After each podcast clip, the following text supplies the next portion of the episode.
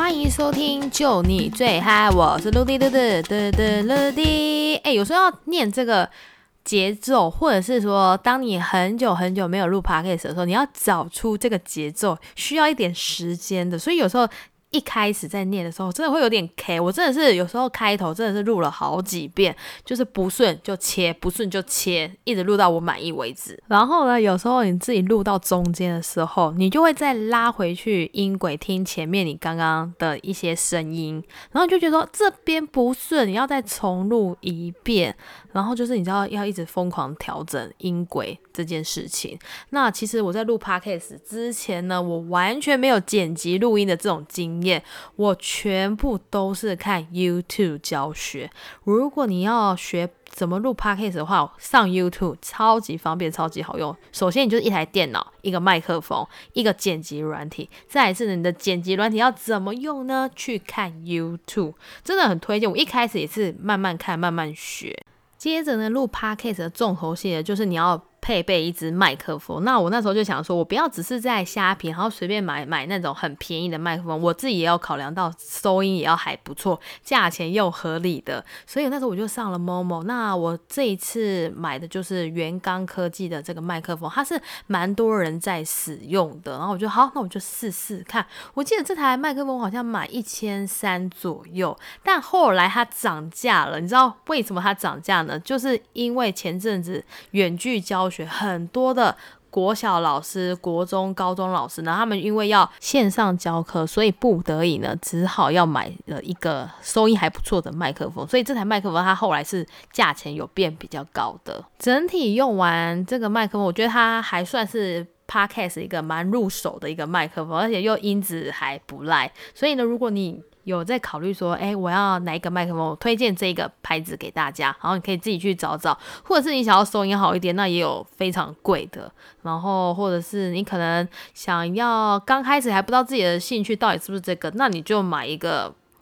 最初阶的，我觉得也没有关系，因为你就是要找出你想要做这件事情的热忱，所以都尝试都好。那这个。推荐给各各位。好，那再来呢，就是呢，你在创立 podcast 的时候，你对于自己个人频道的走向呢，是想要怎么方向？那那时候我自己一开始是想说，我一个人录就好，所以我就是。名称，然后还有的内容呢，都大概是往一个人可以完成的方向前进，所以那时候就是以一个人为主。那可能之后啦，之后如果说有来宾的话，我们就邀请他，或者是两个人的都 OK。因为我现在还是算是把我这个频道呢设立在第一季，所以可能第二季呢，我们就可能邀请来宾，或者是说，哎，可以。呃，邀请更多人，我觉得这也都蛮好玩的，就是当做一个兴趣吧，就是就是可以听听看别人声音，然后你的声音，或者是三个人的声音等等。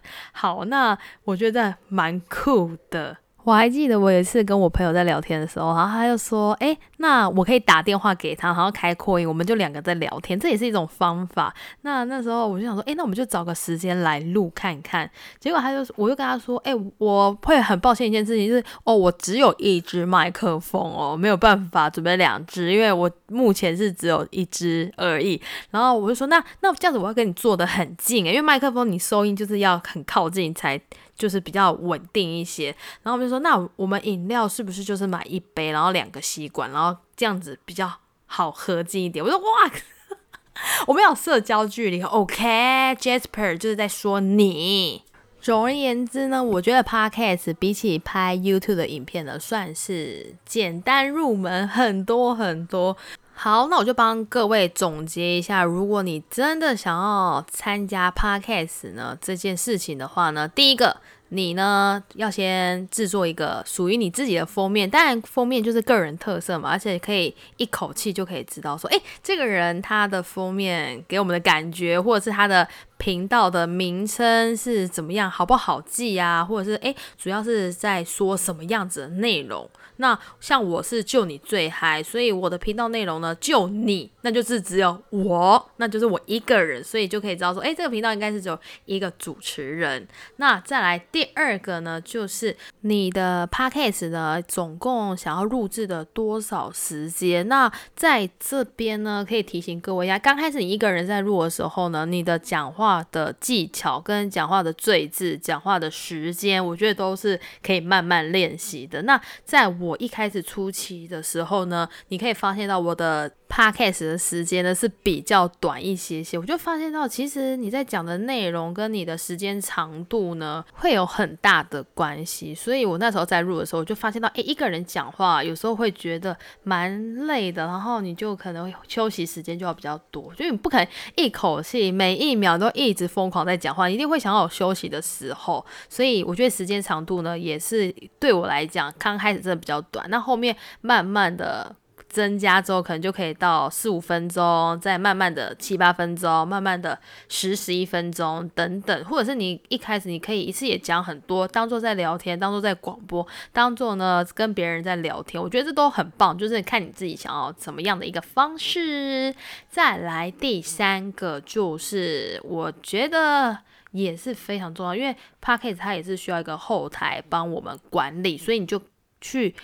想想看，找一找你想要用怎么样的一个后台呢，来去帮忙管理你这些 podcast 的音档。那我个人是用美国的它的这个后台。那其实台湾有一一些很棒很优秀，你可以自己去找哪一个是最适合你，哪一个你觉得用起来最顺手的那个就是最适合你的。好，那再来最后呢，也就是呢，你要怎么去行销你的 podcast 呢？那你一开始就是拿给你的朋友，拿给你的家人，拿给你的姐妹淘，拿给你的闺蜜等等，就是先上架，然后播给他们听。我觉得一开始不要先要求什么听众那些的，当然你一开始就有知名度那是 OK。只是像我们这种无名小卒呢，就是你就先拿给你周围的人听，那这样子我就觉得已经是很棒了。OK，以上就帮大家集结呢这几种呢方法。那如果呢你还想要再